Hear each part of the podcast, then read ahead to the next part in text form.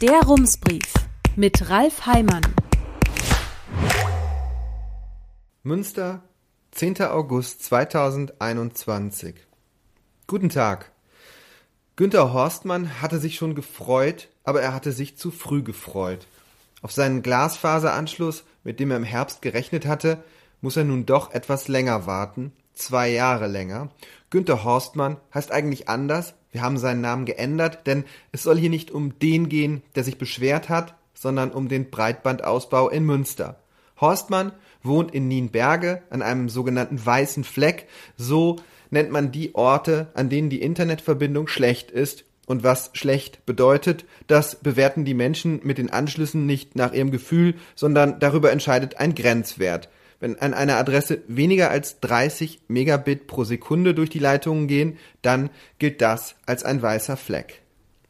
Vor zwei Jahren gab es von diesen Flecken in Münster noch etwas mehr als 2000. Sie verteilen sich regelmäßig auf die äußeren Stadtteile. Das ist auf einer Karte der Stadtwerke zu sehen. Inzwischen sind einige der Punkte verschwunden, denn die Stadtwerke haben im Mai 2020 angekündigt, sie nach und nach zu beseitigen. Im Herbst haben sie damit begonnen. Günter Horstmann hatte den Stadtwerken im Dezember eine E-Mail geschrieben, weil er wissen wollte, wann er mit einem Glasfaseranschluss rechnen könnte. Die Stadtwerke antworteten am 15. Dezember. Zitat Aktuell planen wir den Ausbau an Ihrer Adresse im April 2021 zu starten. Zitat Ende. Innerhalb von sechs Monaten sei dann alles fertig. Als Horstmann im Juli noch einmal fragte, weil die Arbeiten immer noch nicht begonnen hatten, sagte man ihm, der Baubeginn sei nun für das Jahr 2023 geplant. Was war passiert? Eine Mitarbeiterin aus dem Kundenservice versuchte am 16. Juli Horstmann die Verzögerungen in einer E-Mail zu erklären. Dazu muss man wissen, die Stadt Münster zahlt die digitale Fleckentfernung nicht alleine. 50 Prozent der Kosten übernimmt der Bund, 40 Prozent das Land.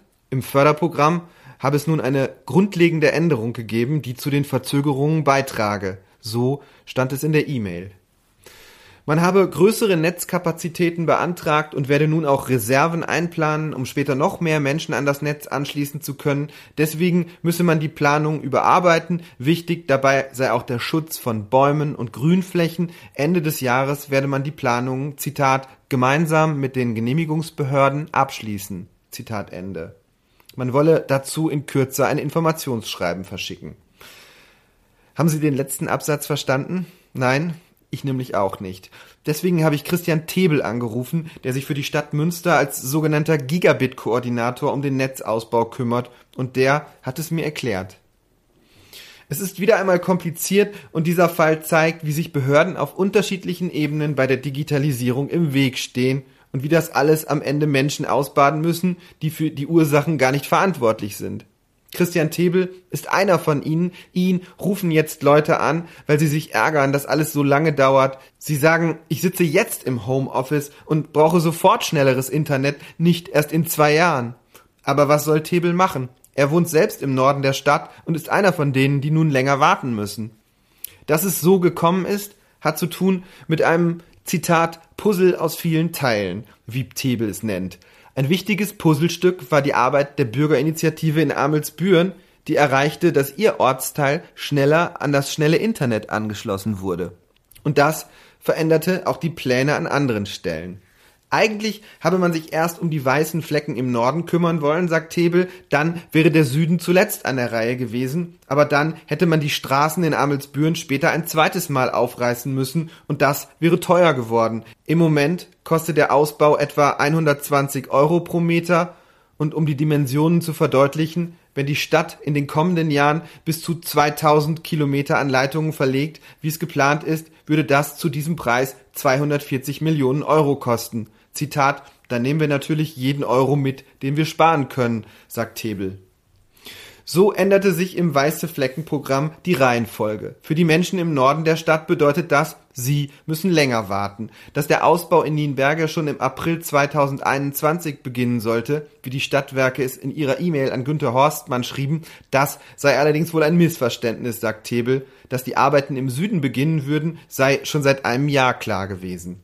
Das eine Puzzlestück ist also die Bürgerinitiative, aber daneben gibt es noch einige weitere. Zum Beispiel Richtlinien des Bundes zum Förderprogramm, die sich in den vergangenen Jahren immer wieder geändert haben. Zitat, gefühlt jedes Jahr, sagt Tebel. Fünf Jahre nach dem Start des Programms sei man nun schon bei Richtlinie Nummer 6. In den Richtlinien steht zum Beispiel, welches Material zum Einsatz kommen soll, alles ist vorgegeben, auch die Grenzwerte, die darüber entscheiden, welches Haus einen Glasfaseranschluss bekommen darf. Die kuriosen Folgen dieses starrsinnigen Regelwerks hat das Satiremagazin Extra 3 im vergangenen Jahr aufgespießt. Nach den Förderregeln kann es sein, dass eine Straße aufgerissen wird, um ein Haus an das Glasfasernetz anzuschließen und im Prinzip müsste man nur ein paar Kabel dazulegen, damit auch die übrigen Häuser ans Netz kommen aber wenn die Daten an diesen Adressen nur minimal schneller durch die Leitungen fließen als mit 30 Megabit pro Sekunde, geht das nicht. Die Förderung gilt schließlich nur für weiße Flecken. Der Bund hätte die Grenzwerte gern höher angesetzt bei 50 Megabit pro Sekunde, doch die Europäische Union verhinderte das, denn den Interessen des Bundes stehen hier die von privaten Unternehmen gegenüber, vor allem die der Telekom. Die Telekom baut das Glasfasernetz auf eigene Kosten aus, wo es sich wirtschaftlich lohnt, wo es sich nicht lohnt, zum Beispiel auf dem dünn besiedelten Land, übernimmt der Staat mit der Förderung das, was der Markt nicht regeln mag.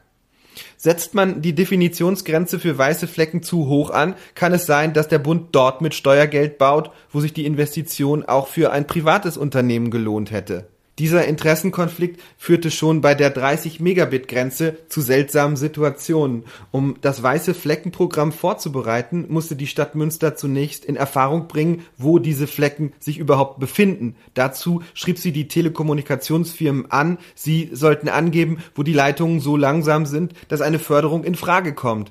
So habe sich herausgestellt, dass der relevante Wert bei 200 bis 300 Häusern in Münster laut Telekom bei 30,01 Megabit pro Sekunde lag, sagt Tebel. Das schloss die Förderung aus.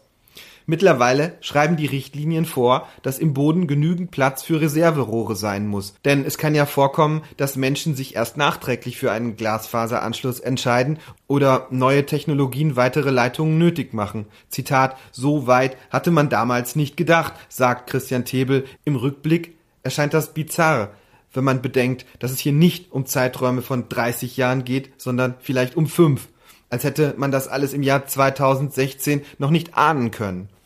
Solche Änderungen werfen nun auch das weiße Fleckenprogramm in Münster zurück. Das Problem ist folgendes. Die Stadtwerke hätten ihre Pläne zwar so umsetzen können wie geplant, sie hätten sich auf das berufen können, was in den Ausschreibungen steht, so erklärt Tebel es, aber dann hätte es sein können, dass man den Ärger vor sich herschiebt und später alles sehr viel teurer wird, weil die Reserverohre dann doch verlegt werden müssen. Teurer wird der Ausbau so nun auch werden, allein weil die Arbeiten länger dauern. Um wie viel teurer es für die Stadt wird, ist noch nicht klar, vor allem aber dauert es länger. Denn wenn man in größeren Dimensionen plant, ist es nicht damit getan, ein paar Reserverohre mehr in die Schächte zu legen. Teilweise muss die Stadt die Trassen verlegen, dadurch ändert sich die Netzplanung, neue Anträge müssen gestellt, Genehmigungen von Bund und Land eingeholt werden, das alles dauert. Hinzu komme, dass die Stadt Münster etwas genauer hinsehe als andere Städte, wenn es um den Schutz von Bäumen und Grünflächen geht, die sich auf der Trasse befinden, sagt Christian Tebel, auch das kostet Zeit. Bis 2024 sollen die weißen Flecken in Münster von der Landkarte verschwunden sein. Dann werden noch immer nicht alle Adressen Glasfaseranschlüsse haben und so weit wird es wohl auch nicht kommen, obwohl der Bund längst neue Förderprogramme auf den Weg gebracht hat. Als nächstes will man die grauen Flecken angehen, dann fördern Bund und Land auch Anschlüsse mit einer Durchsatzrate von bis zu 100 Megabit pro Sekunde. Später wird es dann um sogenannte schwarze Flecke gehen. Das sind Anschlüsse mit bis zu 250 Megabit. Mit Glasfaserkabeln werden bis zu 1000 Megabit möglich. Von der Förderung ausgenommen sind Adressen mit Kabelanschluss und einen Kabelanschluss haben in Münster acht von zehn Adressen. Diese Haushalte können zwar nicht auf einen geförderten Glasfaseranschluss hoffen, aber auf einen Vertrag mit der Telekom. Sie will 80 Prozent der Haushalte ins schnelle Internet bringen. Auch wenn das gelungen sei, werde es aber immer noch Menschen geben, die weder über die Telekom noch über eine Förderung die Chance auf einen Glasfaseranschluss haben, sagt Christian Tebel. Doch das wird die Ausnahme sein. Günter Horstmann und die übrigen 2000 Menschen, die in Münster an einem weißen Fleck wohnen, werden in dieser Woche von den Stadtwerken Post bekommen. In dem Brief steht zum einen die schlechte Nachricht, dass der Ausbau der Glasfaseranschlüsse sich um ein Jahr verzögern wird. Damit ist der gesamte Zeitraum der Arbeiten gemeint. An einzelnen Stellen kann es durchaus sein, dass die Wartezeit sich um mehr als ein Jahr verlängert. In Hiltrup, den Außenbereichen von Amelsbüren und rund um Wolbeck sollen die weißen Flecken im nächsten Jahr verschwunden sein. Im Jahr 2023 sind dann Ruxel, Albachten, Handorf und Körde dran. Wobei die Anschlüsse in Handorf und Körde den Plänen nach teilweise erst im Jahr darauf fertig sein werden. Und dann, im Jahr 2024, sind auch Sprakel, Gimpte, Kinderhaus, das Gebiet Zentrum Nord und Nienberge an der Reihe. Das sind die Pläne zu den weißen Flecken. Der reguläre Glasfaserausbau in der Stadt geht in Mauritz weiter. Den übrigen Zeitplan hat die Stadt auf ihren Seiten veröffentlicht. Im Jahr 2024 sollen die Gewerbegebiete angeschlossen sein. Ein Jahr später soll es in Münster auch keine grauen Flecken mehr geben und das vorläufige Ziel steht in grüner Schrift neben dem Jahr 2026 unter dem Zeitstrahl. Es lautet Münster ist Gigabit-Stadt. Herzliche Grüße, Ralf Heimann. Rums, neuer Journalismus für Münster. Jetzt abonnieren. Rums.ms